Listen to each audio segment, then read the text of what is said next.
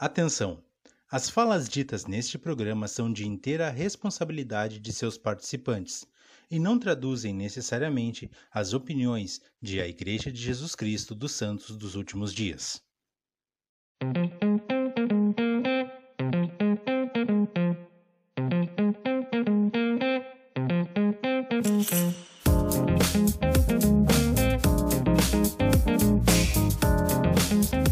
Noite, pessoal. Sejam muito bem-vindos ao Plano Alternativo, a casa do missionário retornado. Eu sou o Muniz Júnior, estou aqui com a Karen Brutti e juntos vamos conduzir a conversa com o Leonardo Orvati. Ele que serviu durante dois anos na missão Brasil Natal entre 2019 a 2021 e está aqui para bater um papo conosco e falar sobre as suas experiências. Leonardo Orvati, boa noite, seja muito bem-vindo ao Plano Alternativo. Boa noite, muito obrigado. É um prazer estar aqui com vocês, compartilhar um pouquinho do que eu vivi no Nordeste do Brasil, compartilhar o calorzinho que vem de lá para a gente nessa conversa. Karen, tudo bem? Boa noite. Muito obrigado por estar aqui conosco hoje. Boa noite, pessoal. Seja bem-vindo, Léo. Seja bem-vindo. É bom, né? O sentimento é muito é muito gratificante poder compartilhar essas experiências, né? É um sentimento bem, bem animador. A gente lembra, a gente ainda fica algumas semanas pensando nisso revivendo esses sentimentos é bem, é bem legal mesmo. Uhum. Então, Léo, começar com a primeira pergunta? Tranquilo, vamos lá. Como, como, como o evangelho chegou na sua família? Você, você nasceu no convênio? Você uh, conheceu o evangelho mais tarde? Como chegou na sua família o evangelho? Bom, na minha família o evangelho chegou já faz quatro gerações. Começou pela minha avó, né? A minha avó por parte de mãe, onde ela morava em Santa Maria, Rio Grande do Sul. Bom, lá o evangelho era um pouco mais uh, lento pelo fato de ser muito tempo atrás, então não havia muitos missionários nas ruas e tudo mais. Mas ela escutou uma canção na rádio dos missionários e ela sentiu algo muito vibrante, muito gostoso, um espírito bom. E isso ficou na mente dela durante anos, até então quando ela se mudou para Porto Alegre a capital do, do estado. E dois missionários, dois jovens, bateram em sua porta. Quem atendeu foi meu avô. E meu avô ficou com: hum, quem são eles? O que querem? Por que são americanos? Mas quando a minha avó foi ver que o meu avô estava demorando demais, ela percebeu que eram dois missionários. E naquele momento ela não sabia, porque não tinha, nunca tinha visto uns missionários. Mas ela sentiu que era daquela canção, daquela música que um dia ela já tinha escutado. E desde então ela começou a escutar os missionários. E assim, a família toda, por parte da minha mãe, acabou conhecendo o evangelho antes mesmo até de nascer. E toda a família acabou permanecendo, alguns tios, outros se afastando, mas sempre com o evangelho na mente, sabe? Sempre com os princípios do evangelho na mente. E assim veio parar comigo, com meus irmãos, com os filhos dos meus irmãos, e estamos na quarta geração já. que legal, nossa. Cara, não, e que legal a história, né? Porque conhecer o Evangelho através da rádio não é algo muito comum, né? Sim, pô, eu acho muito interessante, porque quando eu tive missão, na minha missão, eu nunca pensei, nunca cogitei na minha mente fazer alguma coisa na rádio, cantar uma música Exato. na rádio. Mas é diferente, é peculiar. Fizeram, e isso deu resultado. Minha avó se batizou, teve uma linhagem de pessoas que se batizaram, linhagem de missionários da família. Então, talvez aqueles missionários não saibam daquela música que eles cantaram, provavelmente nem foram os mesmos missionários que contataram meus, meus avós. Mas hoje, por conta daquela canção, temos uma geração de família bem grande na igreja. Que legal, que legal. E, bom, nasceu no convênio, né? Você cresceu na igreja. Como tu enxergava a obra missionária como ado quando adolescente? Saía bastante com os elders ou com, não sei se era sisters na tua época e tudo mais? Sim, irmão. Na minha adolescência, eu gostava muito dos missionários, porque minha família sempre foi muito missionária. O meu pai ele serviu missão no Rio de Janeiro, há muito tempo atrás, lá para 87, 89. E desde então ele sempre gostou muito dos missionários, os missionários viviam na minha casa. Então o espírito missionário sempre estava dentro do ambiente que eu, que eu fazia parte, minhas irmãs também gostavam. E isso cresceu desde pequeno, assim, aquele sentimento assim, nossa, vou fazer 18 anos, estou na missão. Então, isso foi barbado. E eu adorava sair com os missionários. Muitas vezes sim, muitas vezes não. Lembro que tinha um missionário que se chamava Elder Almeida, que eu amava sair com aquele cara. Porque nós saímos e basicamente a gente caminhava, conversava e comia. E a gente fazia poucos contatos. E aquilo me alegrava muito, por estar saindo com o missionário. E a gente não trabalhava tanto, mas era a minha alegria, porque ele era diferente dos outros missionários.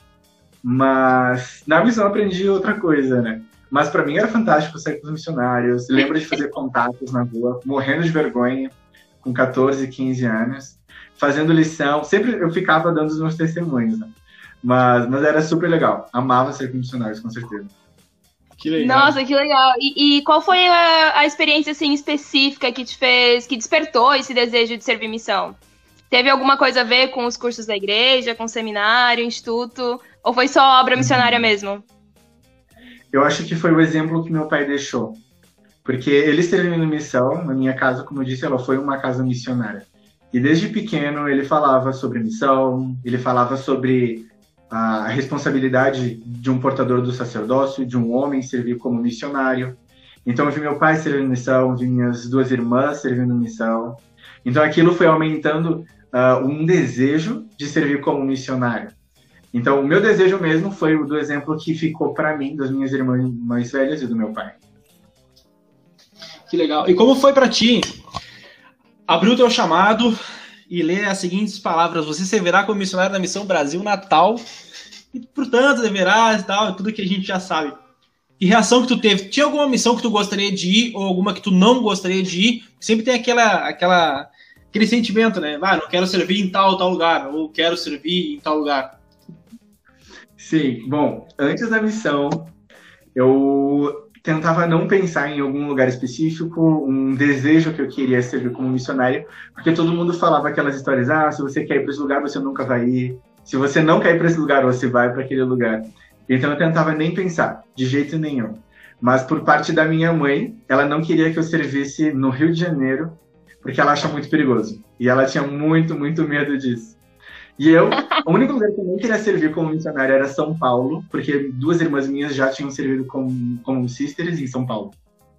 Então, meu desejo, mesmo no fundo do meu coração, era servir fora do país para poder aprender uma outra língua, porque eu tenho muita dificuldade para aprender outra língua. Então, eu acho que o Senhor iria me ajudar muito. Mas, assim, era no fundo, no fundo do meu coração. E quando eu abri o meu chamado, assim, foi uma loucura. Porque eu mandei o chamado, e fiquei na espera, espera, espera, espera, e nunca estava chegando, nunca estava chegando. E uns dias, ah, um, alguns meses antes de eu, de eu servir missão, eu estava literalmente parado. Ficava em casa, desenhando, fazendo algumas coisas assim. Assistia muita série. E foi no meio de uma série, assim, que eu estava assistindo. Eu estava assistindo o dia inteiro. Então, eu decidi trocar de série, que eu cansei. Mas no momento que eu saí da série, assim, veio um sentimento muito grande, assim, abre seu e-mail, abre seu correio. E quando eu abri meu e-mail, assim, a primeira coisa que tava lá era seu chamado chegou. E eu fiquei, tipo, paralisado por alguns segundos, eu não acredito. E fiquei paralisado, assim, por uns cinco minutos.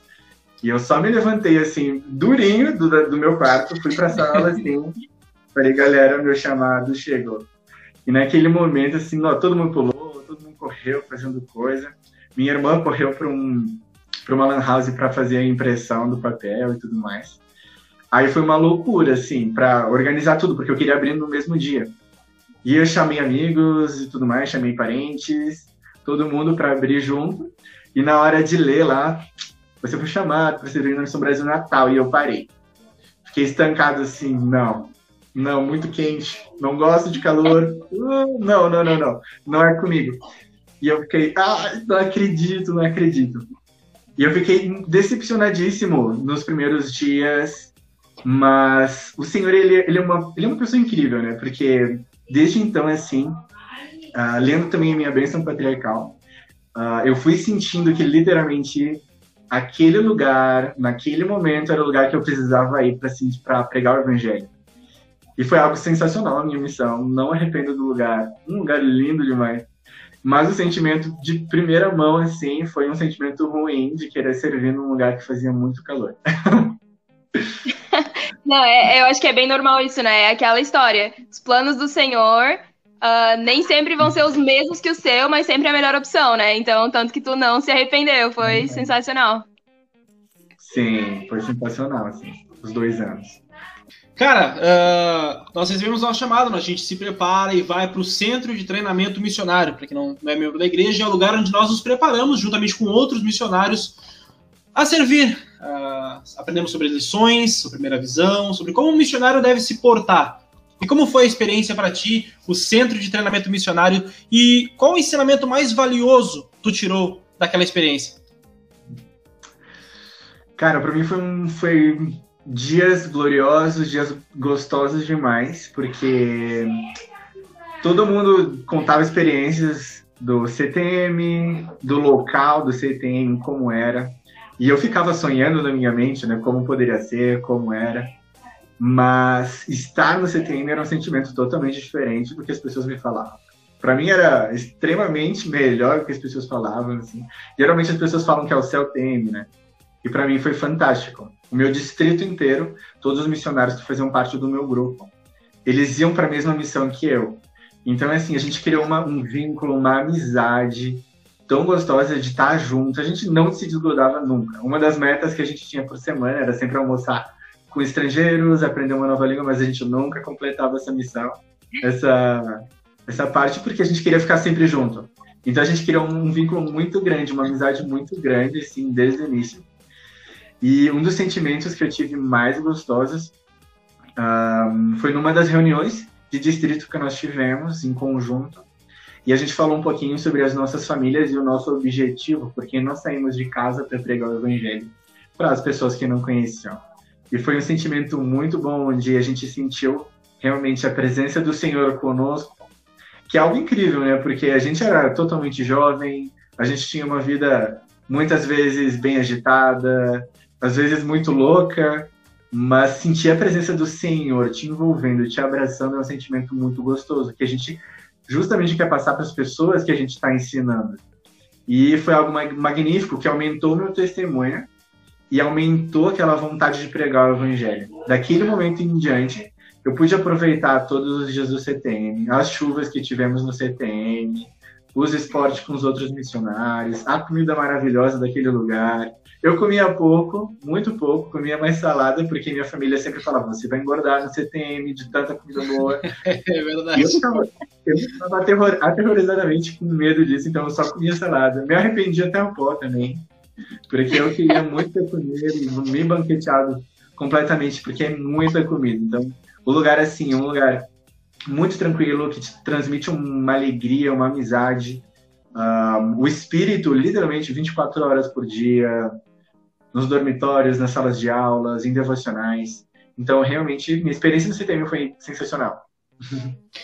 Uma coisa interessante é que até agora, como o senhor age, né? As duas coisas, até então, mais importantes, o teu sentimento foi muito maior do que o que tu esperava. Em relação à uhum. missão e em relação ao CTM né, como o senhor age.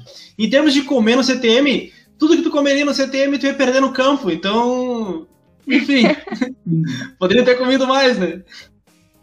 Sim, porque eu cheguei no CTM com, com quase 90 quilos por aí. E eu tava bem inchadinho, assim, bem fortinho, bem inchadinho. E por isso, esse era meu medo. Mas na missão eu perdi tudo. Foi incrível também. então não valeu a pena. Pois não é, valeu a pena da comida é sensacional. CTM é sensacional. Dia da pizza, toda quarta-feira. Demais. Não, Muito. nossa, ficava até o final. É. Sensacional. Mas, Léo, como foi pra ti ali, saindo do CTM, teu primeiro dia no campo? Tu lembra o sentimento que tu teve no teu primeiro dia de campo? Como foi? Quando que caiu a ficha que tu era um missionário? O meu primeiro dia no campo, assim, foi. Bom, o primeiro dia que eu cheguei na missão, assim, eu não tive tanta experiência pelo fato de que nós tivemos um treinamento com o presidente da missão, nós tivemos toda aquela recepção. Eu lembro que, conhecendo o meu primeiro treinador, que era americano, ele, ele falava muito depois, mas no primeiro dia ele não, ele não falou um pio comigo. Não abriu a boca, só me deu oi e prazer ali quando a gente se conheceu. e não mais falou comigo. Nós saímos da, da capela, da igreja, fomos para casa, larguei minhas malas, nele não falou nada. E nós morávamos com outros missionários, e os outros missionários perguntaram se eu tinha dinheiro, porque nós íamos no mercado. E nós fomos no mercado, basicamente, porque já estava muito, muito Os missionários então, duros, só esperando chegar o novinho. pra Isso, aí setembro com giro. Todos, todos americanos. Ninguém, nossa. Todo mundo lá esperando o novinho chegar para bancar comida. Mas aí já no segundo dia, assim, foi foi algo muito bom, mas eu lembro que no meu primeiro estudo, o estudo que a gente faz diário, né, das escrituras, do, das lições que nós damos para as pessoas, eu ficava na minha mesa parado porque eu não sabia onde começar, não sabia o que estudar. Eu ficava, meu companheiro não falou comigo até aqui, eu não sei o que eu faço. Então, o meu sentimento naquele momento era, tipo, eu tô perdido, não sei o que eu faço, ninguém tá me ajudando, meu companheiro não me ajudou. Mas depois que eu encerrei meu, meu estudo, ele veio falar comigo finalmente, a gente conheceu um pouquinho melhor. E ele veio começar a fazer os nossos, os meus treinamentos. E aí o dia, o nosso dia foi fantástico.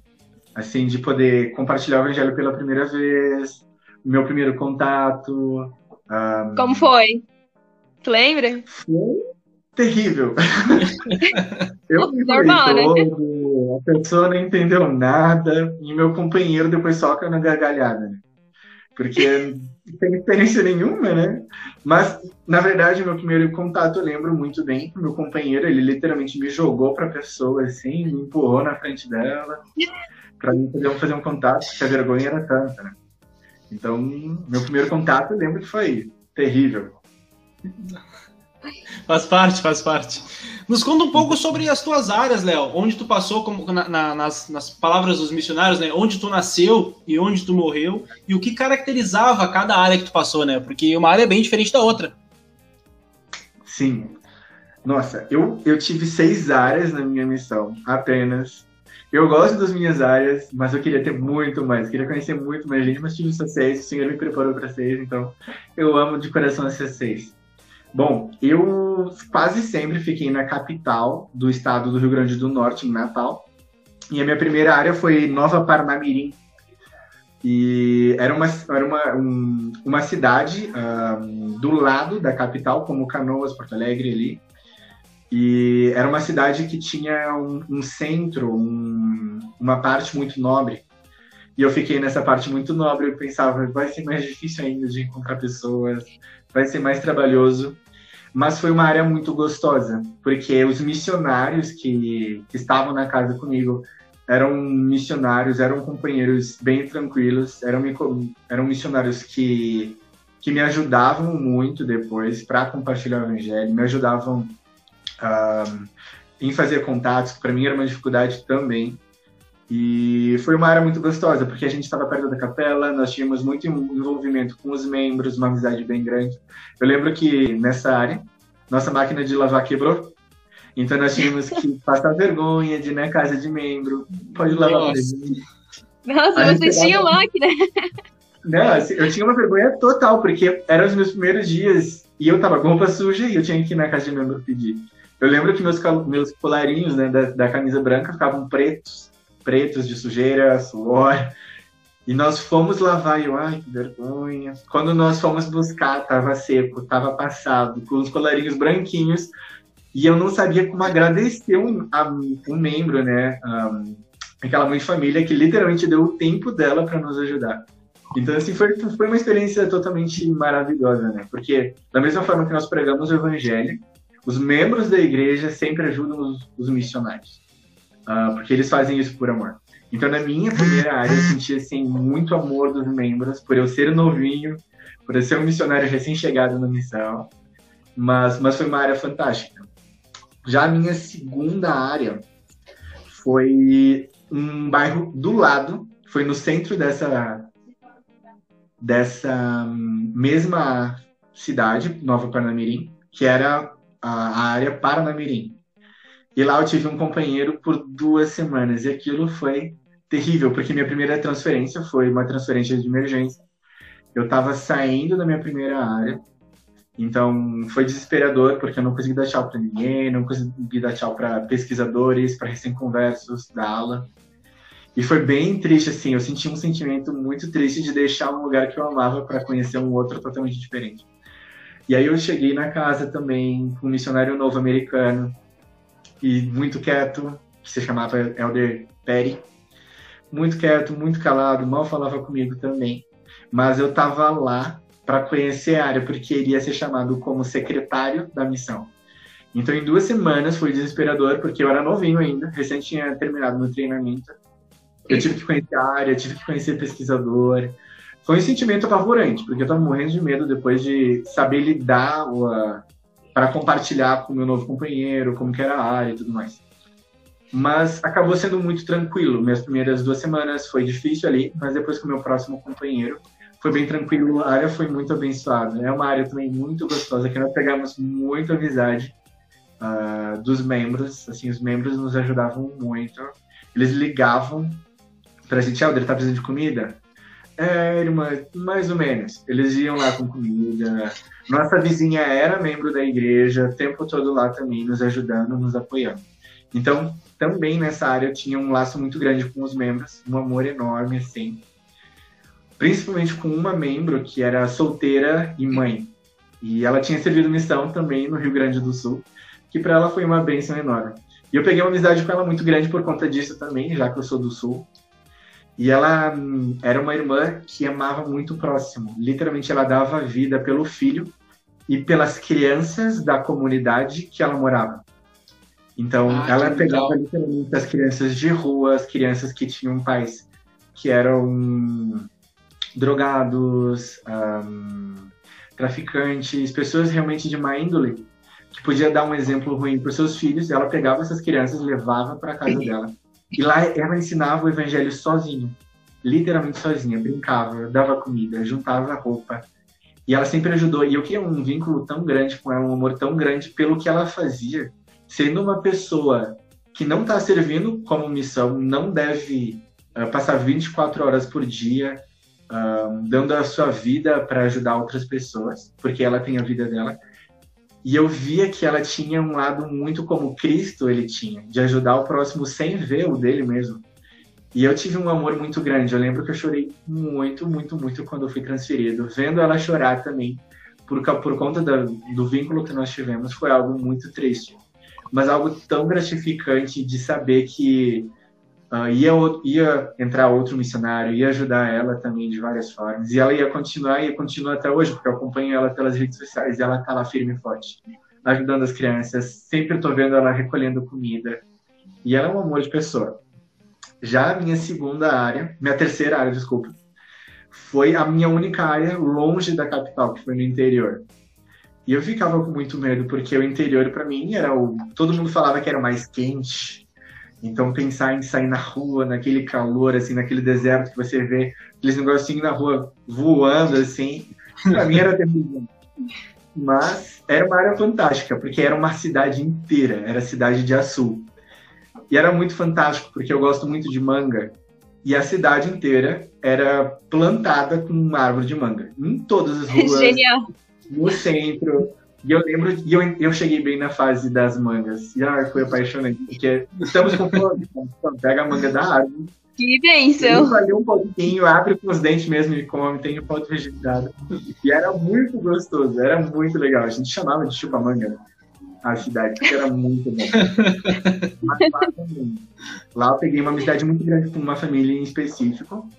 E lá eu peguei muita amizade com os jovens.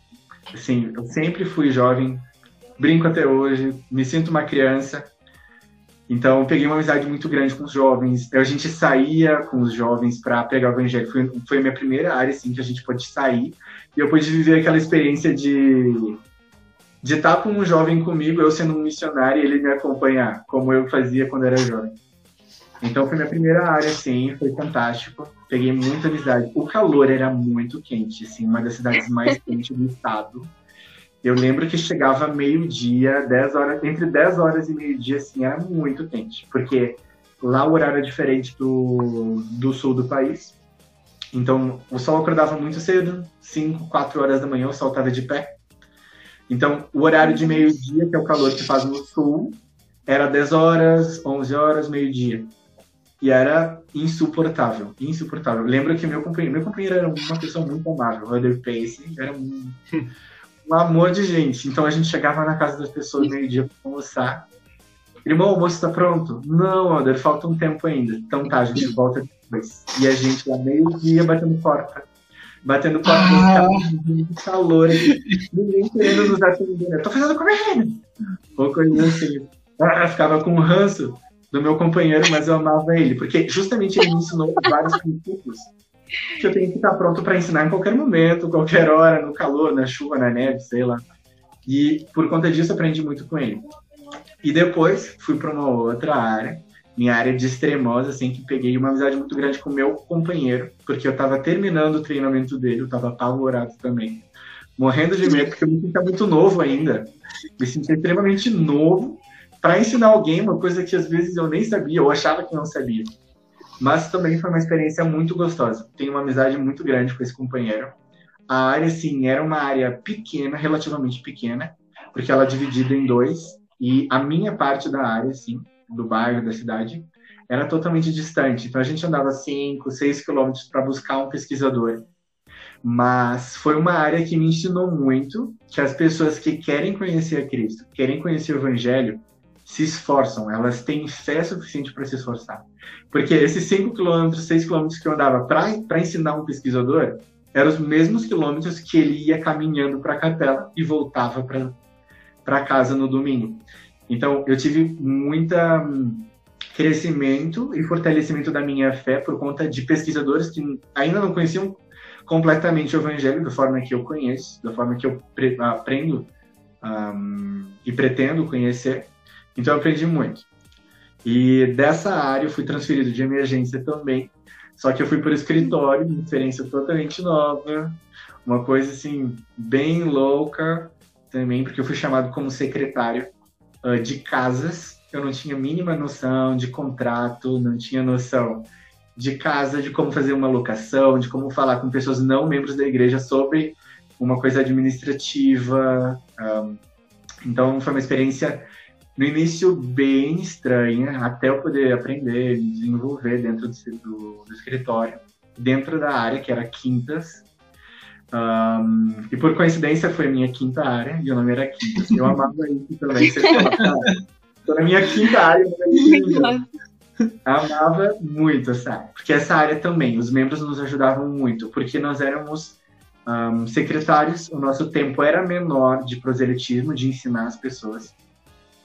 Então, os membros nos ajudavam, nos davam sempre referência, uh, amigos. Eu lembro que a gente ensinou parentes de pessoas, amigos de pessoas, familiares. E foi uma experiência muito gostosa por conta disso. Eu via que os membros eram muito ligados, era uma ala muito forte. Era um grupo de, de membros da igreja muito forte, que queriam e mostravam muito esse desejo de também pregar o evangelho. Foi uma das Isso dá um ânimo, né? Isso dá um ânimo para o missionário. Exatamente foi uma das primeiras áreas assim que os mission... que, que os membros eles tinham esse desejo muito grande de, de servir como missionários também. E, a necessidade, e a necessidade dos irmãos em ajudar era muito grande também, porque, como tu disse, quando a gente é secretário, nosso tempo é muito reduzido. Então, normalmente, tu tem quatro, cinco horas de trabalho por dia. Então, tu precisa muito da ajuda dos membros. Senão, a chance de ter sucesso é muito pequena, né? Exatamente, porque como o nosso tempo era curto, a gente não tinha tanto tempo para acompanhar uma pessoa, saber como ela estava. E esse era o papel dos membros nessa área. Eles acompanhavam, nos ajudavam, faziam um relatório para a gente de como os membros estavam. E foi algo fantástico. Mas foi nessa área que nós tivemos o início da pandemia, ficamos trancados. Mas daí é também é outra história. Depois fui transferido para uma outra área, área de Monte Castelo, que era um outro bairro da cidade de Nova Parnamirim, que era compartilhava a mesma capela que uma área que eu passei. Aí foi algo fantástico, sim, eu chorei. Bom, eu chorei foi céu. mas foi fantástico porque eu vi pessoas um, que eu conheci, pessoas que eu ajudei a batizar, pessoas que eu ensinei, e foi algo extraordinário, assim, ver o progresso de uma pessoa que não conhecia o evangelho e depois conheceu, aprendeu, se desenvolveu. Foi algo sensacional. Já nessa área eu tive uma experiência totalmente diferente, porque era com telefone, smartphone, Facebook, WhatsApp, as pessoas por vídeo chamada. Era uma loucura. Mas é fantástico como o Senhor ele trabalha e o meio que a, as mídias sociais, o que a pandemia acabou trazendo, né? A pandemia sendo algo triste por ter falecido tantas pessoas, amigos nossos, parentes nossos. Mas para o lado do, dos missionários trouxe uma bênção muito grande, um recurso muito grande que foi o smartphone. E poder conhecer pessoas que nunca vi na vida, pessoas que eu adicionei no Facebook, conversando com elas, ensinando o evangelho e se batizando, para mim foi uma experiência totalmente incrível, percebendo que o evangelho de Jesus Cristo ele pode se achegar a qualquer pessoa e hoje em dia, pelo meio da tecnologia, pode nos ajudar muito.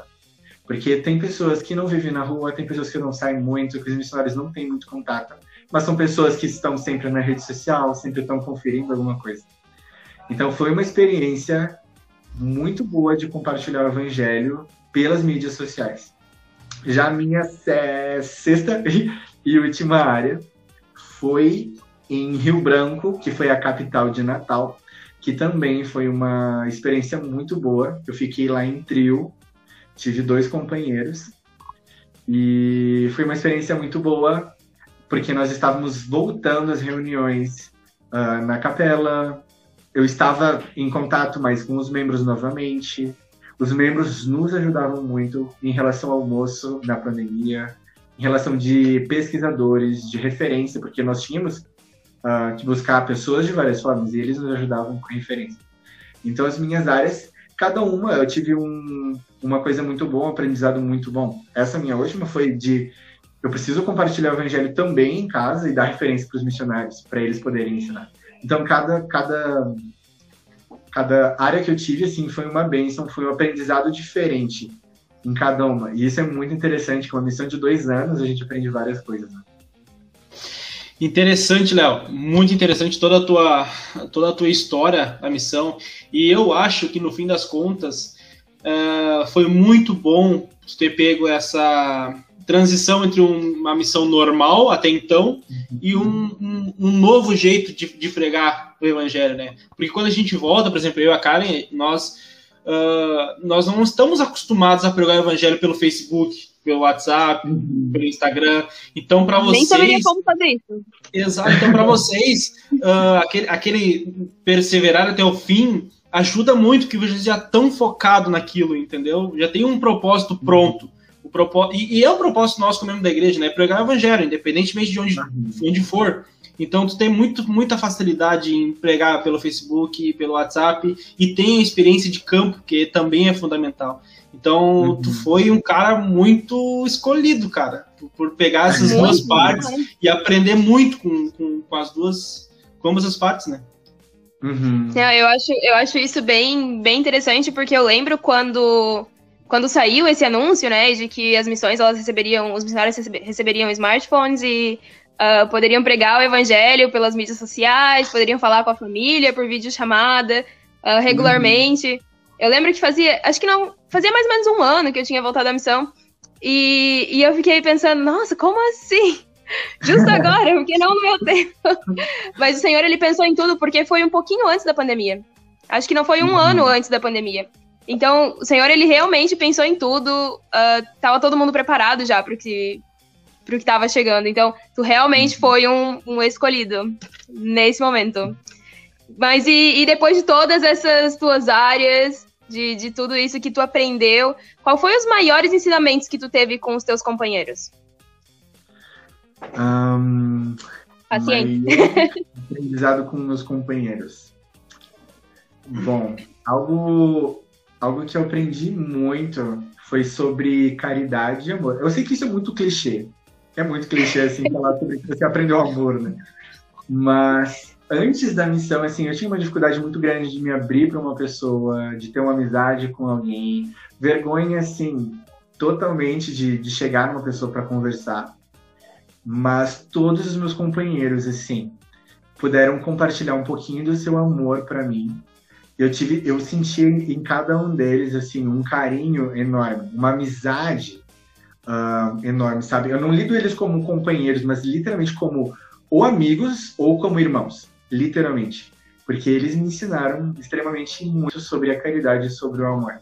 Porque muitas vezes, como é, quando a gente é missionário, às vezes a gente se sente frustrado, a gente se sente desamparado, sozinho, apesar de sempre estar com um companheiro do lado.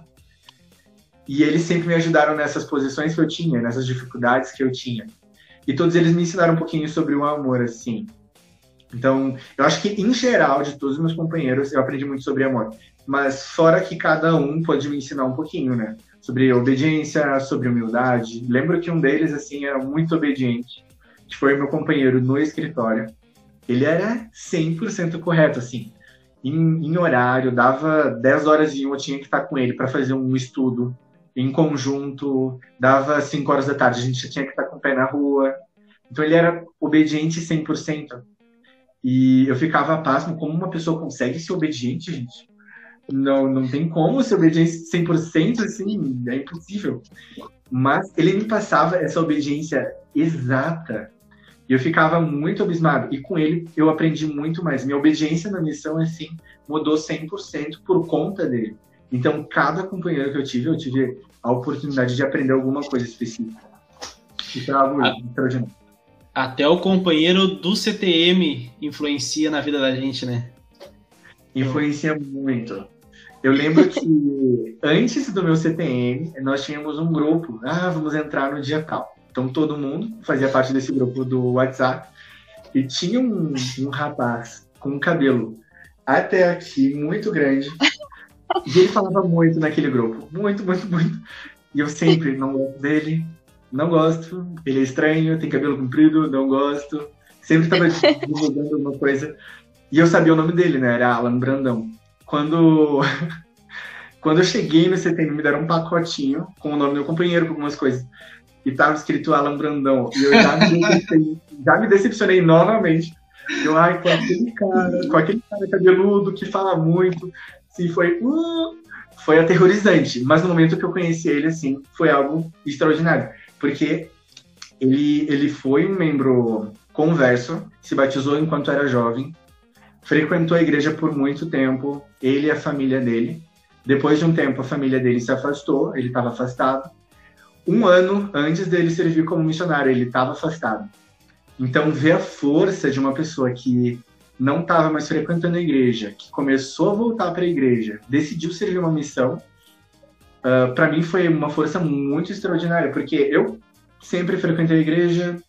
O que eu me, eu me afastei tecnicamente foi ir, ir em algum, não ir em alguns domingos. Então, para mim, assim, foi, foi um exemplo muito grande que ele me deu e um exemplo de esforço muito grande.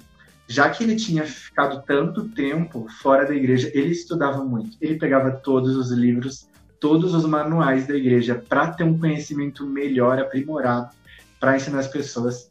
Então foi um exemplo de fé e de diligência, de, de esforço assim que ele me passou muito grande. Eu amo esse cara muito até hoje. Hoje ele está firme, vejo ele um, compartilhando as coisas do Senhor também, divulgando sobre a igreja. E para mim é algo fantástico, algo que eu fico muito alegre de dele estar tá feliz e ainda estar tá firme na igreja. Sim, sim. Continua, continua uh, fazendo as coisas que aprendeu há dois anos, né? Uhum, segue, segue no caminho. Léo, nós sabemos que missionário ele é conhecido por muitas histórias, né? umas boas e umas não tão boas assim. Nós gostaríamos que tu contasse para nós duas histórias. Uh, pode ser uma das, é. mais, uma das mais engraçadas que tu teve na missão e uma das mais espirituais que tu passou na missão. Aquela que tu carrega com carinho até hoje. Certo, tranquilo. Vamos pensar numa engraçada, então. Bom, eu vivi, eu vivi muito em várias, várias épocas da minha missão, assim, engraçadíssimas. Mas, bom, eu não era perfeito na missão também, fazia as minhas. saía às vezes ali do caminhozinho ali para fazer alguma coisa um pouco mais divertida. E uma dessas coisas foi fazer guerra de travesseiro. Assim, ah, eu é. pensando, eu nunca fiz guerra de travesseiro na minha vida, principalmente com vários guris. Então, para mim, foi tipo. e isso aconteceu alguns dias antes da pandemia, nós já sabíamos da doença, coisas assim. Então a gente ficava muito em casa, a gente já estava meio que tendo ali uma, um, um, um, afastamento assim das ruas, e a gente ficava muito em casa. No início o a gente tédio. não tinha telefone. Num O tédio, não, o tédio não faz, né? Exatamente, era o tédio grande. E eu lembro que também nessa casa nós estávamos em quatro, era a casa do escritório, mas tinha uma dupla a mais, porque eles estavam sem casa e eu tinha que alugar uma casa para eles. E eles estavam sem no momento. Então nós estávamos em seis. Eram quatro americanos e dois brasileiros, eu e meu companheiro.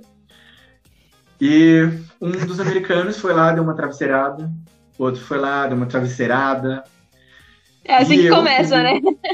E eu sendo. Eu, eu, sou, eu sou uma pessoa assim, muito vingativa. Acabo sendo uma pessoa muito vingativa às vezes. Ele me deu uma travesseirada e vou lá dar duas, né? Então, assim, começou uma loucurada sobre travesseiro, travesseiro pra lá, pra cá. E desde então, todos os dias depois do nosso trabalho no, no campo, a gente fazia uma guerra de travesseiro, assim. E uma vez eu comecei, mas eu me arrependi tanto daquele dia. Porque eu comecei a guerra, bati no americano, dei uma travesseirada. Só que todo mundo, eu, eu lembro que tava todo mundo na sala reunido, eu fui lá e dei uma travesseirada na cara dele. Aí ele olhou assim, olhou pra mim com uma cara de brabo, assim, olhou pra todo mundo, todo, todo mundo que tava junto. Falou, vamos pegar ele? Vamos. Ah, Aí eu me senti, não. O que é eles fazem? Aí a casa era enorme, eu corri, fugi, tentei fugir de tudo, levei travesseirada. Mas teve um momento que eu me, me- eu me vi muito, muito encurralado. Eu tava numa parede, assim, não tinha pra onde sair, e todo mundo me achou. Então, era eu numa parede, no cantinho assim, e um monte de gente vindo com travesseiro na mão com cara de louco. E eu entrei em desespero, porque eu não sabia o que fazia. Tava lá assim, morrendo sem ar já, eu sabia que ia levar muito travesseirado. Mas eu, eu não sei se vocês. Provavelmente vocês sabem, aquela cena de Loki da Marvel, quando os Vingadores estão todo mundo em cima, era eu naquele momento. Eu era o Loki. E eles, nossa, eles deram- tanta travesseirada, tanta travesseirada, que do nada eu comecei a sentir chute, sentir soco. Eu senti tudo naquele dia. Eles foram muito do mal só porque eu fui uma pessoa. Eu fui mal no início, mas eles foram muito mal comigo, assim. Eu lembro que foi uma história, nossa. Levar travesseirada então era uma coisa que eu nunca pensava. Então, Sim, pra mim, e- uma história, assim, e, a- e além de apanhar, apanhou cansado, né? apanhei cansado, porque eu tinha fugido. Assim, sem, sem comentários. Bom, essa Não, história, mas é que na verdade, tentando fugir, chega ali um momento que o, o indivíduo cai. É, Só de fugir. já era, né? E é ali que ele encurralado, perde. cai, canta, né? E, bom, essa história é totalmente oficial. Primeira vez que eu conto, nunca contei pra ninguém, nem pra minha família. Agora todo mundo Boa, vai boa, saber boa. da guerra de Seu travesseiro. segredo tá guardado no plano alternativo, não se preocupa. Pois é. Mas já uma história espiritual assim, que eu levo muito, muito no meu coração, que pra mim foi algo muito especial. Foi na minha segunda área, com meu um, dois, três, quatro, cinco, meu quinto companheiro. E foi algo muito especial, porque foi uma das áreas que eu tinha muita amizade com os membros. E uma ligação muito grande também. E eu lembro que, como eu tinha aquelas duas ahm, duas semanas que eu fui conhecer a área, mas eu não conhecia tudo, porque era extrem- extremamente grande. Ahm, lembro que eu fiquei perdido, eu tava com meu companheiro novinho, ele tava conhecendo a área ainda, eu tava totalmente perdido em ruas desconhecidas que eu nunca tinha ido. E eu fiquei traumatizado porque eu não sabia o que não sabia o que fazer, não sabia para onde ir, para voltar para um local que eu sabia. Então nós sentamos no meio da rua, ficamos lá um pouco pensando, conversando o que a gente poderia fazer. Mas ao fazer uma decisão tão pequena de só se levantar e voltar a caminhar, foi algo extraordinário, porque daquele momento, daquela decisão que eu tive, eu senti uma influência muito forte do espírito. Uma influência que eu nunca tinha sentido na minha vida, porque eu lembro que eu olhava para as ruas olhava para uma, duas, três, três caminhos diferentes, e eu literalmente sentia para qual rua ir. Eu lembro que eu fui entrando, fui entrando, fui entrando nas ruas, lit- literalmente sendo guiado pelo Espírito do Senhor, que estava ali para nos ajudar, nos apoiar. E eu lembro que a gente caminhou tanto, eu falei, chega, né? Vou, vou parar de caminhar, não, não aguento mais. E quando nós decidimos parar de caminhar, voltamos a pensar e quando eu fui ver, eu literalmente estava na casa de um membro, na frente da casa de um membro. Aí eu me fazia a pergunta, né? O que, que eu tô fazendo aqui? Pelo menos eu sei o caminho para voltar agora, mas o que, que eu tô fazendo aqui? Então, ao pensar, vamos, vamos beber água então. Então nós fomos lá, batemos palmas. E aquela irmã era uma irmã muito boa, porque ela cuidava da, da mãe dela doente. E ela também serviu como uma missionária. Foi uma irmã muito abençoada por conta disso. Mas era uma irmã também que transmitia muito espírito para nós. E ao bater na casa dela, era sempre. A casa era totalmente fechada, assim. Você não tinha uma visão de quem estava lá dentro, nem a pessoa de dentro para fora. Eu lembro que a irmã gritou assim: Quem é que tá aí fora? E eu gritei de volta: São os anjos do Senhor. E imediatamente, assim, ela abriu a porta, abriu aquele sorriso imenso, assim, no rosto. E o que vocês estão fazendo aqui, missionários? E eu, ah, a gente estava aqui perto, uh, decidimos passar aqui, paramos aqui. E tem, teria um pouco de água. E ela tem sim, claro, sempre para você, sempre vai ter. Então ela foi para dentro, buscou aquela jarra de água estupidamente gelada, depois de caminhar tanto no sol. Tomamos aquela água, assim, e ela sempre com um sorriso no rosto, bem felizona. E hum, ela perguntou para mim se vocês querem entrar. Falei, não, irmã, a gente tá, tá correndo, temos coisas para fazer. E temos que trabalhar e não, não, não, não temos muito tempo. Mas ela foi, foi, foi, convenceu, convenceu. Até que nós entramos na casa, assim. E ela sempre com aquele sorriso no rosto. Ao entrar na casa, eu senti o espírito muito forte naquele momento novamente. E como começamos a conversar, saber como ela estava, ela sempre com aquele sorriso no rosto. E entrando em conversa, conversa vai, conversa vem. Começa a cair lágrimas do rosto dela. Um, e o espírito acabou sendo mais forte naquele momento porque ela compartilhou para nós que aquele sorriso, basicamente que aquele sorriso um, que ela estava tendo seria um pouco falso, assim, por um lado, porque ela não estava bem, ela estava se sentindo mal, estava triste, estava desamparada, precisava de ajuda. E foi algo muito interessante porque ela começou a compartilhar sobre as experiências da missão dela e o espírito cada vez maior. Eu, eu, eu senti um espírito extremamente grande naquele local. E quando ela terminou de falar, assim, ela pediu uma benção. E ela pediu para mim fazer, dar aquela benção. E uma benção de saúde. E foi algo que eu nunca senti na minha vida. Ao colocar as mãos sobre a cabeça daquela irmã, eu senti que não era eu. Eu senti que havia mais pessoas comigo, como se fossem anjos do Senhor ali me ajudando, fazendo uma oração para ela e uma influência muito grande de poder ajudar ela. E foi uma oração assim muito boa, com um espírito extremamente forte. E ao terminar assim, ela falou: Eu senti algo muito forte. Senti que o Senhor estava conosco. E voltamos a conversar com aquele espírito extremamente grande. E ela falou que ela, como ela não estava se sentindo bem, ela estava pedindo ajuda do Senhor para que os anjos dele pudessem aparecer para ajudá-la com alguma coisa. Então, naquele momento, o que eu pude fazer também era chorar, né? Porque poder ter uma experiência de sentir o Espírito me conduzir durante as ruas numa caminhada. E depois ouvi falar que uma irmã que nós paramos na casa sem querer estava pedindo ajuda ela pediu ajuda do Senhor e o Senhor nos conduziu até lá. Foi uma experiência muito boa, porque eu senti que o Senhor ele estava comigo, que não somente nós missionários precisamos pregar o evangelho às pessoas que estão fora da igreja, mas também às pessoas que estão dentro, ajudar as pessoas com que nós podemos, fortalecendo o espírito, fortalecendo um, a fé daquelas pessoas. E desde então, desde essa experiência que eu tive com essa irmã, eu tive um pressentimento muito forte sempre com ela. Sempre. Eu sempre sentia, precisamos ir na irmã. Então a gente ia a mesma coisa. Ela precisava de ajuda, nós dávamos uma bênção. E sempre era algo muito forte, muito espiritual. E desde então, eu sempre compartilho com as pessoas a necessidade de ouvir o Senhor. A nossa missão é algo extraordinário. Mas se nós não escutamos o Senhor, nós não conseguimos compartilhar o Evangelho para as pessoas também escutarem o Senhor. Então, nós, os missionários, os membros, primeiro temos que escutar o Senhor para a gente poder ajudar quem ele quem precisa de ajuda e quem ele quer que nós ajudemos.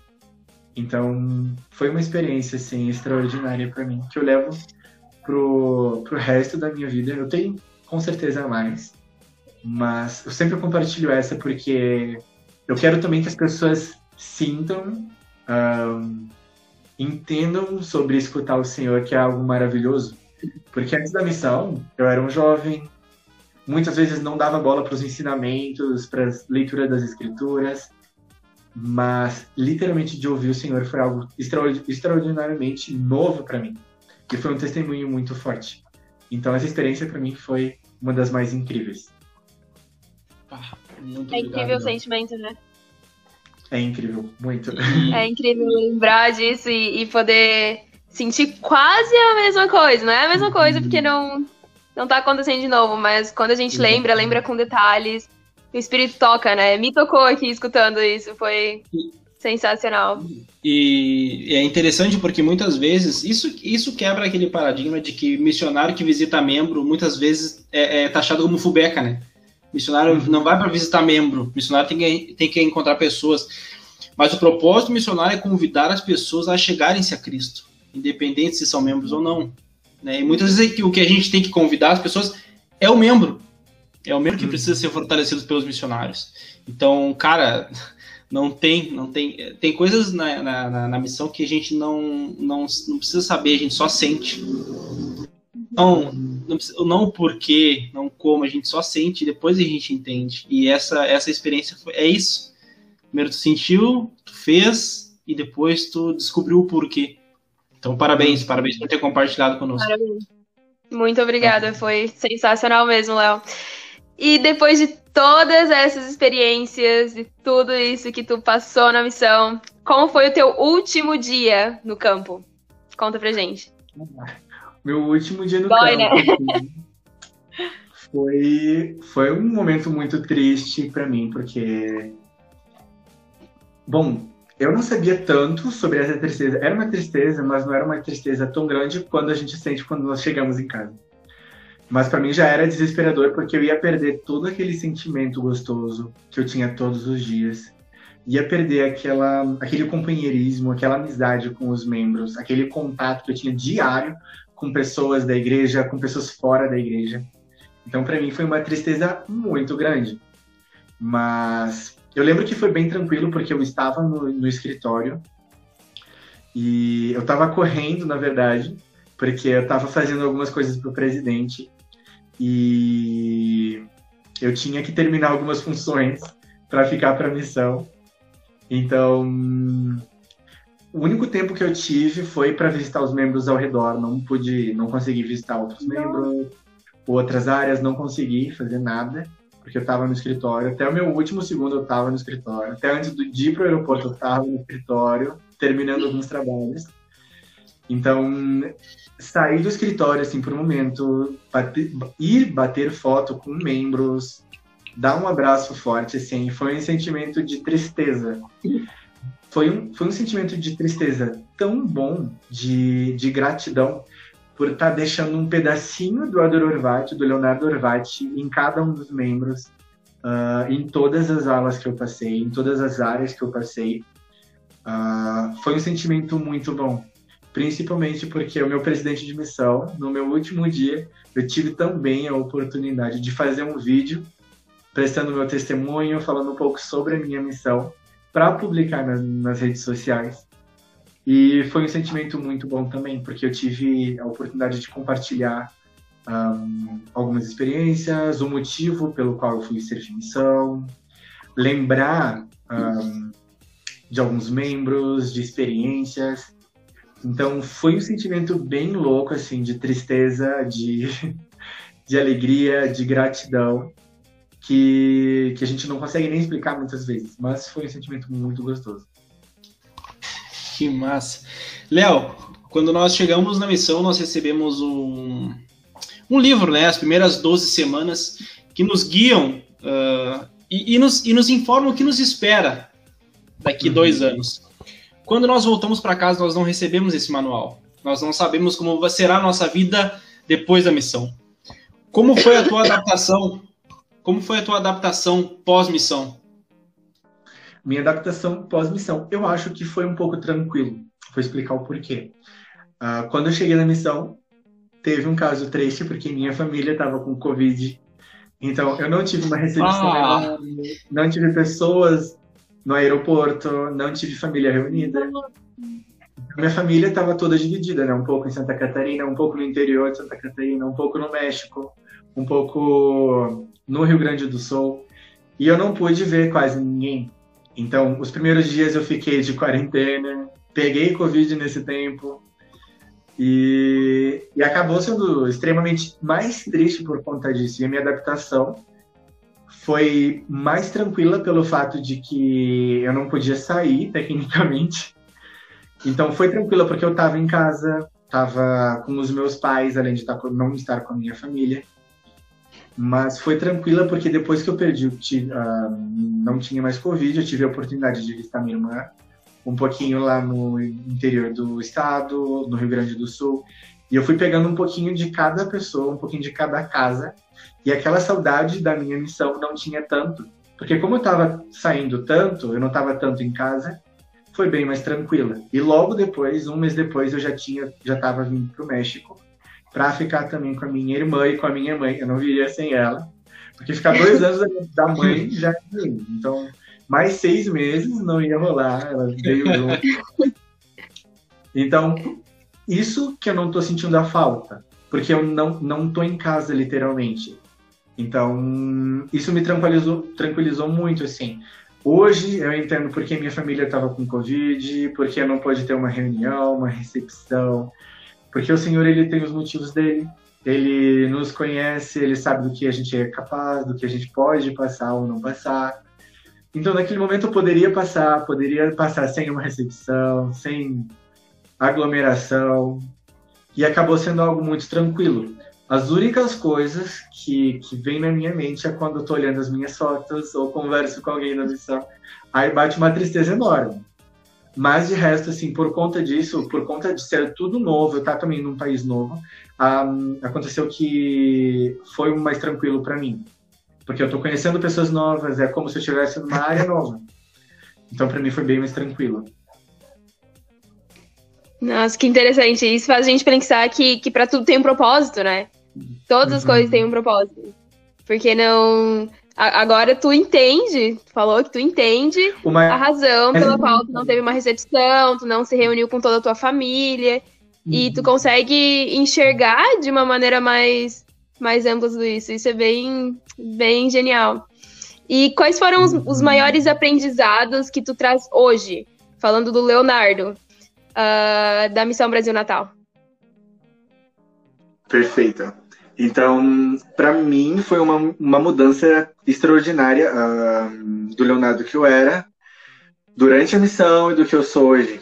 Então, eu tive muitos ensinamentos um, sobre o Evangelho, conhecimento que eu um, não tinha ouvido falar, conhecimento que eu nunca tinha estudado. Então, coisas que eu aprendi, assim, coisas que eu aprendi fui acumulando durante os meus dois anos como missionário fez uma mudança muito grande no jovem que eu era antes. Então, hoje eu sou um, sou um rapaz, sou um homem muito mais observador, muito mais ouvinte, busco mais ouvir o Senhor para saber o que Ele quer uh, que eu, Leonardo, faça, que, que Ele deseja que eu possa compartilhar com as pessoas. Hoje eu sou um Leonardo totalmente diferente dentro das mídias sociais, dentro da tecnologia, justamente porque eu servi um ano dentro da pandemia. Então, na missão a gente aprende a mexer na tecnologia, a saber lidar com coisas ruins e coisas boas que tem dentro da tecnologia. Então, eu sinto uma mudança muito grande no Leonardo que era. Um Leonardo mais obediente, um Leonardo mais centrado no Evangelho. Hoje, a minha visão, assim, é que uma pessoa que conhece a igreja, conhece o Evangelho, não consegue viver sem o Evangelho. Então, tudo que acontece na minha, na minha vida, eu faço uma ligação com as coisas que eu aprendi na igreja, com as coisas que eu aprendi na missão, com os ensinamentos de lá. Eu sempre ligo pontos com os, com os ensinamentos. Então, hoje eu consigo ver que os ensinamentos da igreja, os ensinamentos de Jesus Cristo, que se baseia a igreja, um, estão muito mais dentro de mim e faz mudança nas minhas escolhas. Então, eu acho que, em uma palavra, eu diria que a visão que eu tenho é observação, observação uh, nos ensinamentos de Jesus Cristo para se espelhar em mim.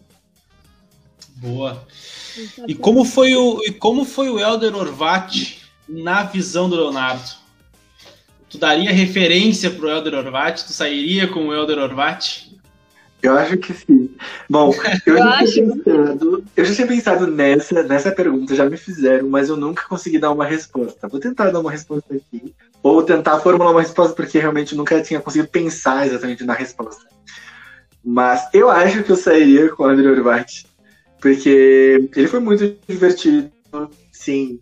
Eu acho que o missionário tem que passar essa, essa confiança, esse divertimento, não só uma coisa robótica, não uma coisa tão certinha, mas sim ser ele, mas com os princípios de Jesus Cristo. E eu acho que eu consegui fazer isso, consegui fazer uma mescla aí. Então, eu acho que eu conseguiria sair com o André nós estávamos, nós estávamos falando sobre isso, porque, para quem não sabe, agora, agora não aparece mais, né? Porque nós editamos, mas tinha dado uma pequena interferência e nós estávamos conversando, a Karen e eu, justamente sobre isso. Tu, uh, nós não te conhecemos pessoalmente, mas nós uh, descobrimos aqui que tu não perdeu a tua essência na missão. Tu foi para a missão o Leonardo mesmo, brincalhão, amigo, uh, que, que, que, conseguiu conciliar obediência com diversão. E tu consegue uhum. fazer isso na missão. Na missão tem tempo para tudo, inclusive para ser, ser divertido. Então, uhum. eu, acho, é isso.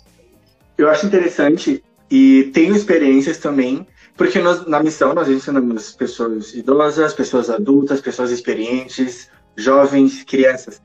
E a gente tem que ensinar cada uma com a sua diferença, com, a, com o seu grau de conhecimento.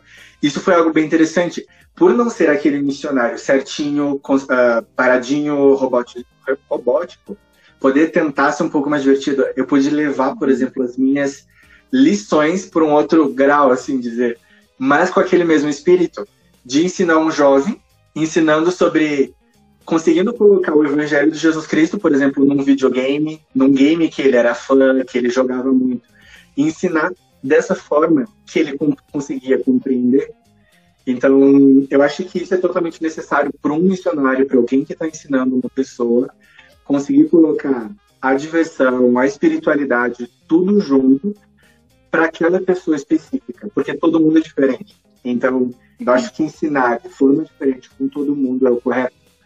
Um, então, eu gostava muito disso, de compartilhar o evangelho de uma forma diferente para aquela pessoa entender. E era super legal. Porque eu também gostava, né? Gosto de jogar videogame, gosto de andar de skate muitas vezes, de jogar esporte. Então, era legal porque eu colocava as minhas experiências também uh, experiências muitas vezes pequenas ou tolas, né? Digo fisicamente, em jogos, coisas assim, para a pessoa entender, para o jovem entender. E ele entendia, compreendia sobre o Evangelho de Jesus Cristo. Então eu acho isso super necessário. Então eu sairia com uma verdade. yeah! Elder ganhou uma referência. Né, isso é muito interessante porque, porque se nota, eu consigo, consigo notar muito isso em você, que isso é uma coisa do Leonardo, que o Leonardo levou para o campo, de se adaptar às situações, de se adaptar uhum. a, a, determinadas coisas do dia a dia para o próprio bem das outras pessoas. E isso é uma coisa que provavelmente tu trouxe também contigo, uh, level up, bem, uhum. bem, mais, bem mais forte, né? De, de se adaptar uhum. às situações. Uh, chegando agora na minha pergunta favorita. Hum? Adoro essa pergunta. Conselhos para os jovens que estão indecisos de ir para a missão. O que, que você falaria para um jovem que que tá nessa de não sei se eu vou, talvez, será que a missão é para mim? O que, que você diria para esse jovem? Bom, uh, esse vídeo pode ser que as pessoas olhem no futuro, pode ser que as pessoas olhem agora, mas eu vou dar um conselho, vou tentar dar um conselho, né? Uh, para os missionários que estão indecisos hoje para servir como missionários. Uh, na pandemia, na nossa missão, na missão Brasil Natal, nós conseguimos receber poucos missionários vindo de suas casas e eu percebi o quanto o Senhor precisa deles hoje em dia. Muitos jovens, eu acredito, que estão pensando: vou esperar a pandemia passar, vou esperar o CTN abrir novamente, vou esperar uh, tudo tranquilizar para mim poder ter uma experiência melhor. Mas é fantástico o quanto o Senhor ele prepara uma pessoa para aquele momento, para aquela um, para aquela escolha. E eu acho que os missionários e os jovens que hoje estão com essa dificuldade de escolher entre ir para a missão ou não ir, eles têm que. Porque eu percebi na minha missão, no final da minha missão, no meio da pandemia, o quanto o Senhor ele precisa das pessoas hoje. O quanto que ele precisa dos missionários hoje. Porque as pessoas estão tristes, estão desamparadas, estão num momento difícil, estão de luto. E o Senhor, ele leva anjo para essas pessoas. Mas ele precisa desses anjos. Ele precisa de você que está com dúvida para ir para uma missão. E ele precisa não amanhã, não depois. Ele precisa agora. Porque as pessoas que você conhece na missão, as pessoas que você vai ensinar na missão, é só você. São só as suas palavras que vão tocar através do Espírito, é claro, vai tocar aquela pessoa, vai ensinar aquela pessoa. Só você vai fazer aquela pessoa te entender, entender o Evangelho de Jesus Cristo. Então, tem pessoas te esperando, tem pessoas no meio da pandemia te esperando. As experiências que eu tive dentro do CTN, você vai ter dentro de casa. Uma experiência que eu nunca vou poder dar, uma experiência que eu nunca vou poder falar. Vai ser uma experiência nova, vai ser uma experiência. Um, talvez para você no momento não legal, mas tu vai ver no futuro, eles vão ver no futuro, que essa experiência valeu muito mais a pena hoje do que esperar um tempo. Então, eu acredito que o Senhor ele precisa de um exército grande, precisa de um exército maior e que os jovens aprendam, porque todos os jovens hoje mexem na tecnologia, conhecem a tecnologia, vão saber trabalhar com a tecnologia na missão. Então, o conselho que eu dou é uma das coisas que eu já falei aqui, é de escutar o Senhor. Faça uma oração, estude as escrituras e pergunte, porque na igreja tudo se baseou de perguntas. A revelação de Joseph Smith veio por uma pergunta, veio por uma oração.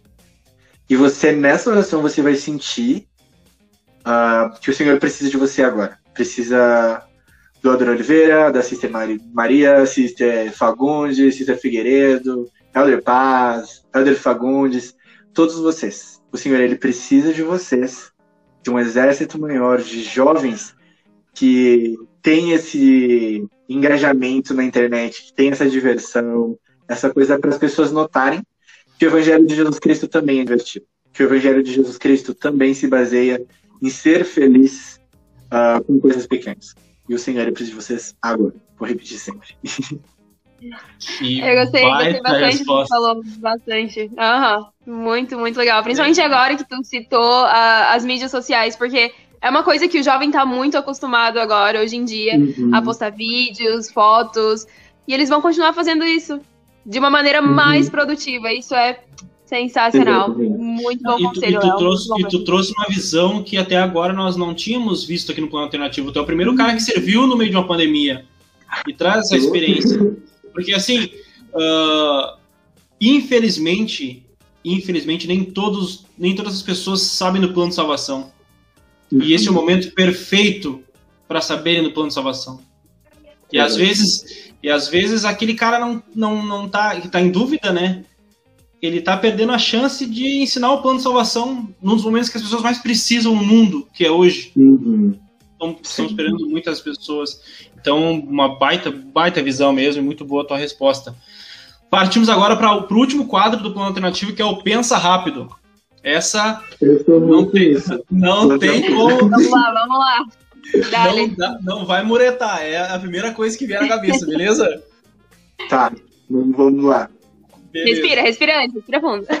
Helder Orbati, Missão Brasil Natal, qual foi o teu melhor companheiro? Ai, não manches, como assim? Ai, eu posso ler Olha correr. Larga... Tá, boa. Na dúvida, responde com olho fechado e só extravasa. Beleza. Melhor área. Uh, Pinterest. Melhor prato que tu já comeu? Ah, hum, paçoca. Paçoca? Paçoca. Um prato, é um prato que não. Um, um, prato que. Explica pra nós o que, que é, agora eu fiquei curioso. Paçoca é a melhor coisa da vida. Bom, é carne, é carne de sol, totalmente desfiada, com alguns grãos de farofa. Só que eles põem um, um tempero tão gostoso que assim, nossa, eu comia todo sábado, tinha que comer todo sábado, senão eu ficava muito triste. É, é um extraordinário, assim. Parece simples, mas tinha um gosto muito gostoso. Tá, eu fiquei curioso, fiquei curioso e fiquei com a boca. Vou, vou até anotar aqui pra, pra, pra, pra receita. Uh, aquela comida que não desceu. Não desceu muito bem, ou desceu depois de muito refri. Bom, tinha uma comida que eu realmente não gostava, arroz doce. Arroz doce mas na verdade o nome era o arroz de leite, só que era salgado. Eles comiam com feijão. Nossa, aí não. Não era gostoso. Bom, muitos missionários gostavam muito, muito, muito, muito, mas eu não, não, não, não, não descia. É que talvez, talvez tu não tivesse conhecido o arroz de leite, que a gente chama aqui no Rio Grande do Sul, talvez tu acabaria gostando. Talvez tu tá acostumado já de uma forma a comer a ser doce, né? Uhum. Quando vem um salgado, já não desce, não cai muito bem. Eu, eu, eu é. queria dar duas oportunidades, mas não desceu de jeito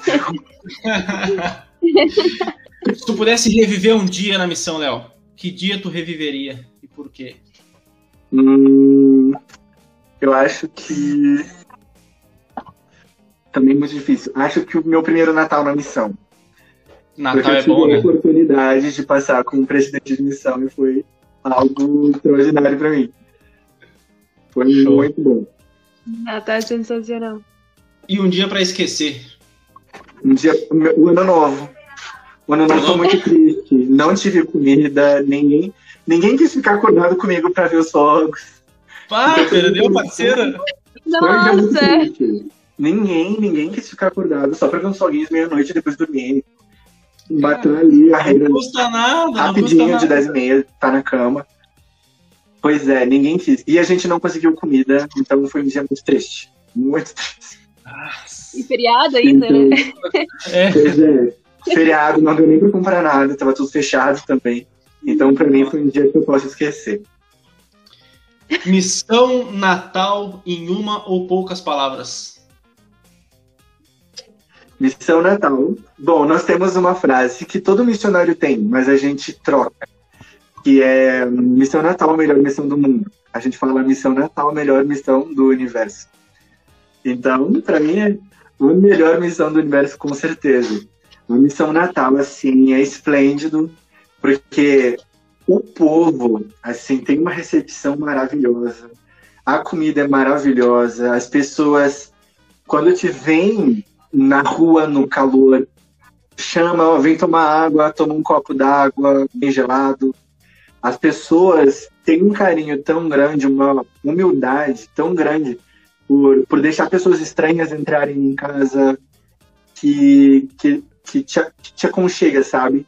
Uh, eu literalmente senti que eu estava em casa, me senti que eu estava abraçado com a família, porque eles demonstravam esse amor. Então, é melhor a missão Natal, assim, para mim, foi, foi fantástica em pessoa, em espiritualidade, em conhecimento, em culinária, em calor. Eu amei o calor de lá, mesmo não gostando do calor, assim, é um calor muito bom. O ano inteiro, mas, mas deu para dormir com coberta, não sei como, mas eu consegui dormir com coberta. Ah, boa. Mas a missão é boa. Mas a missão Brasil Natal, assim, eu admiro muito, porque eu tive dois, tive o privilégio também de ter dois presidentes de missão, ver a visão de dois presidentes de missão. Então, melhor missão do universo. Deve ser muito legal servir no Nordeste, porque justamente pelo, pelo que tu falou, nós, nós três somos aqui do Sul, né? Então nós somos uhum. mais fechados, mais comedidos. Uhum. O pessoal do Nordeste a maior, a maior dos meus grandes amigos que eu fiz na missão, todos são do Nordeste, porque são não tem ruim, cara, não tem ruim pra eles. Eles são muito bons. Sim. É verdade, é um povo muito animado, muito animado. É, muito repetitivo. São palavras novas tão legais. Sim, assim, isso. Sensacional. É um povo maravilhoso, assim, que muitas vezes o país inteiro tem um preconceito com o nordestino, tem um preconceito com os estados de lá. Sim. Mas quando você vai, quando você conhece, quando você conhece o povo, assim, você tem uma mente totalmente diferente. Você, uhum. Assim, literalmente você cai no chão, assim, principalmente quem é do sul, porque todo mundo acha que a gente é fechado, muitas vezes a gente é. Mas, assim, eles são totalmente o contrário, assim, é um amor enorme. É um povo maravilhoso que eu recomendo todo mundo conhecer e aprender com eles também.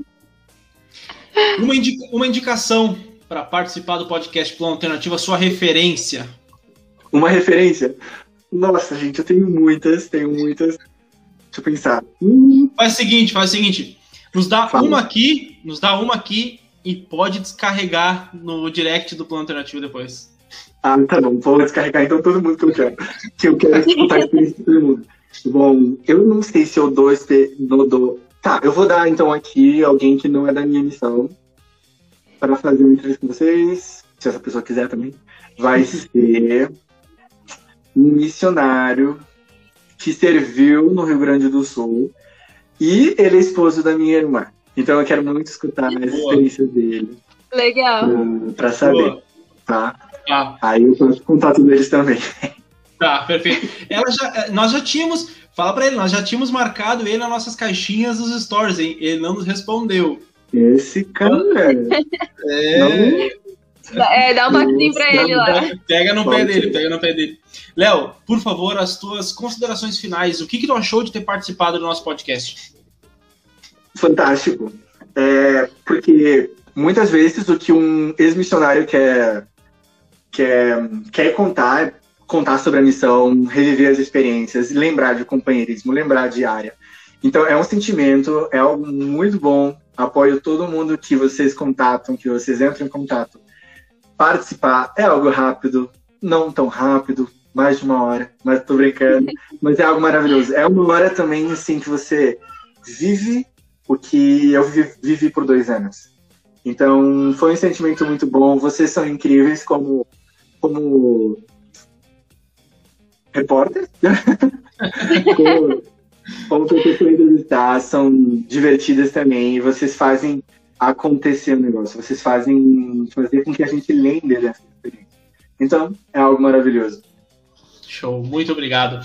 Se você ouviu até aqui esse episódio do Léo, por favor, compartilhe com seus amigos, curta nossas redes sociais, Plano Alternativo no Instagram, Plano Alternativo no Spotify, Plano Alternativo no YouTube, nós estamos em tudo que é lugar. Por favor, ative o sininho, se inscreva no canal. Aquela coisa que a gente pede todo santo episódio, que você já está acostumado, já está cansado de saber, faça isso por nós, tá bom? Fiquem bem, um grande abraço a todos e até mais.